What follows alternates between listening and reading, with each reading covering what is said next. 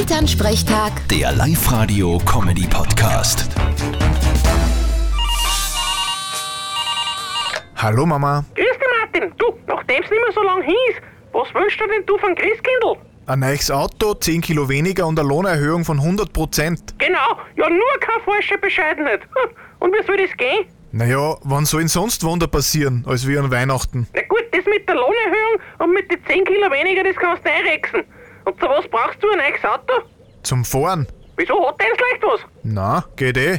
Aber neu ist immer besser. Naja, das würde ich jetzt nicht so sagen. Die neue Kölnerin beim Kirche wird zum Beispiel, die ist viel langsamer als wie ihre Vorgängerin. Genau, und darum müsst ihr jetzt eben länger sitzen bleiben. Hm, Ja, liegt natürlich nur an der Kölnerin.